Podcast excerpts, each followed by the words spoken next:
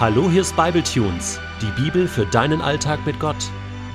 Der heutige Bibletune steht in Jakobus 1, die Verse 5 bis 8 und wird gelesen aus der neuen Genfer Übersetzung.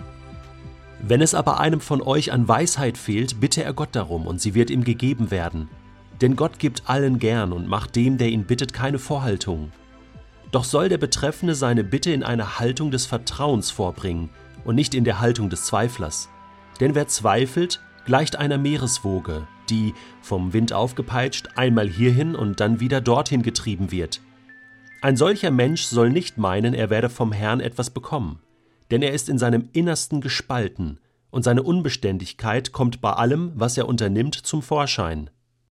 Was würdest du tun, wenn gleich ein Engel bei dir vorbeikommen würde, um dir zu sagen, dass du einen Wunsch bei Gott frei hast? Du kannst dir wünschen, was du willst. Stell dir das mal vor. Was würdest du dir wünschen? Du kannst dir ja jetzt schon mal ein paar Gedanken machen. Denn, soll ich dir was sagen? Du kannst dir etwas wünschen von Gott. Und Gott gibt gerne. Hast du das gewusst? Salomo, ein König in Israel, dem ist das mal passiert. Da kam Gott vorbei und hat zu ihm gesagt, du wirst bald König, Wünsch dir, was du willst, ich werde es für dich tun. Und Salomo überlegt hin und her und hoch und runter und entscheidet sich dann dafür, sich Weisheit zu wünschen. Einfach, dass er ein gehorsames Herz hat, was immer auf Gott hört und dass er richtige Entscheidungen als König treffen kann.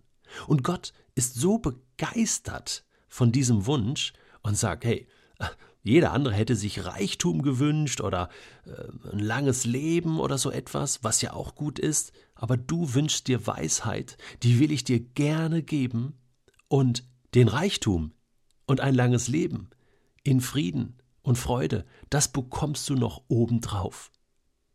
Und Salomo war ein gesegneter Mann. Du musst nur mal in die Sprüche Salomos hineinschauen oder in das Buch Prediger, der absolute Reichtum. Und um diesen himmlischen Reichtum, um diese Weisheit geht es hier, Jakobus. Und er behauptet, wenn es einem von euch an Weisheit fehlt, das heißt, er setzt einen Mangel voraus. Ich muss meinen Mangel erkennen. Ich muss sagen, okay, äh, mir fehlt da etwas in meinem Leben, und zwar deine Ideen vom Leben, Gott. Deine Ideen, wie ich leben soll, wie ich Dinge entscheiden soll, wie ich Dinge anpacken soll. Das bedeutet, dass ich eine gewisse Demut brauche, diese Armut zu erkennen. Eine gewisse Demut zu sagen, ich kann das nicht, ich weiß das nicht. Gott, du weißt es besser. Wenn ich jetzt mal so zurück in mein Leben schaue und ich bin jetzt schon über 30 Jahre mit Gott unterwegs, dann muss ich sagen, Jakobus, du hast absolut recht. Es ist genau so, wie du schreibst. Ich habe meinen Mangel erkannt, dann habe ich gebetet und Gott hat mir geantwortet. Es ist so einfach. Ich wüsste nicht, mit welcher Frau ich heute verheiratet wäre, wenn ich Gott damals nicht gebeten hätte, greif du ein, zeig du mir, hilf du mir.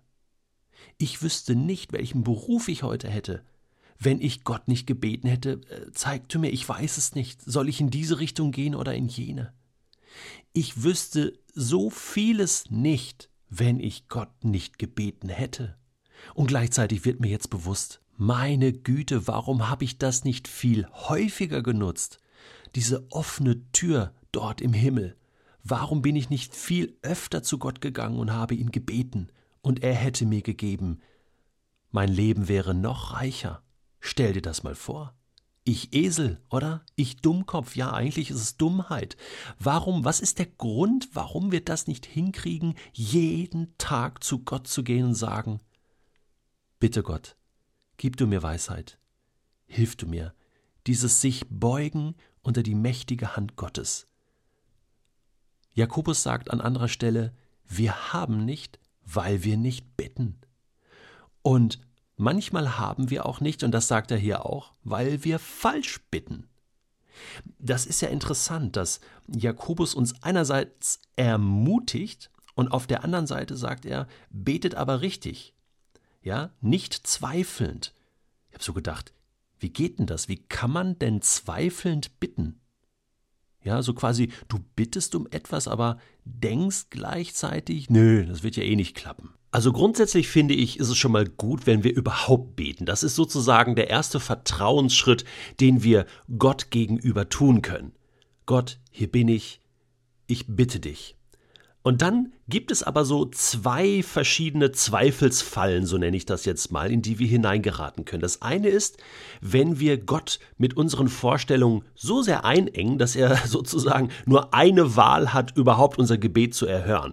Ne? Äh, Gott, wenn du das nicht genau so machst, das ist so, so das ist die Erwachsenenfalle. Ne? Wir wissen schon zu genau, was Gott tun will und verpassen dann die Möglichkeiten, die Gott hat. wir müssen uns immer bewusst machen, Gott, ich komme zu dir, weil ich habe einen Mangel. Und du weißt, wie du meinen Mangel füllen kannst. Und du weißt, was das Beste für mich ist. Also wir müssen Gott diesen göttlichen, himmlischen Spielraum geben. Die andere Zweifelsfalle ist die, dass wir überhaupt keine Vorstellung haben von dem, was wir bitten. Also das andere Extrem, finde ich. Also äh, wenn ein Kind zu einem Vater geht, wenn meine Tochter zu mir kommt und sagt, Papa, kann ich ein Eis haben oder kann ich Schokolade haben, dann ist das ähm, der Ruf äh, nach etwas Süßem, nach etwas Schönem, dann ist da ein, ein gewisser Mangel äh, an Genuss, ja. Äh, und ich als Vater verstehe das sehr, sehr gut. Und äh, ich bin ja ein guter Vater. Und dann überlege ich mir, ähm, ja, was ist jetzt gut für meine Tochter? Wirklich die Schokolade? Ja, es ist eine konkrete Bitte nach etwas Süßem.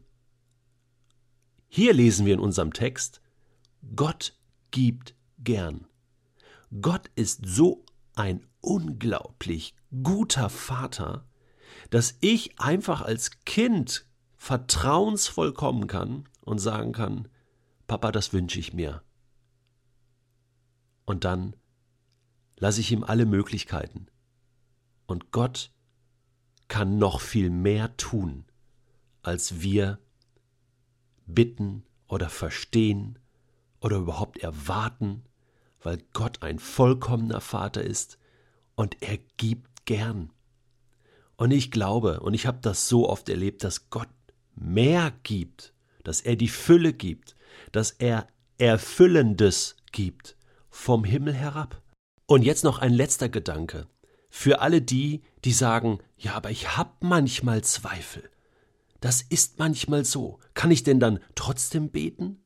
Ja, kannst du. Ich möchte Jakobus hier nicht widersprechen, aber mit Thomas haben wir ein Beispiel im Neuen Testament, ein Jünger von Jesus, der mit seinen Zweifeln zu Jesus gekommen ist. Und das ist wichtig, dass du nicht in dieser zweifelnden Haltung verharrst, sondern dass du mit deinen Zweifeln zu Jesus kommst und ihm vertraust gleichzeitig, dass er dir deine Zweifel nehmen kannst. Und dann ist der Weg wieder frei. Verstehst du? Die Bewegung hin zu Gott, die Furcht vor Gott, das ist der erste Schritt der Weisheit. Und ich glaube, diesen ersten Schritt sollten wir jetzt alle wieder tun.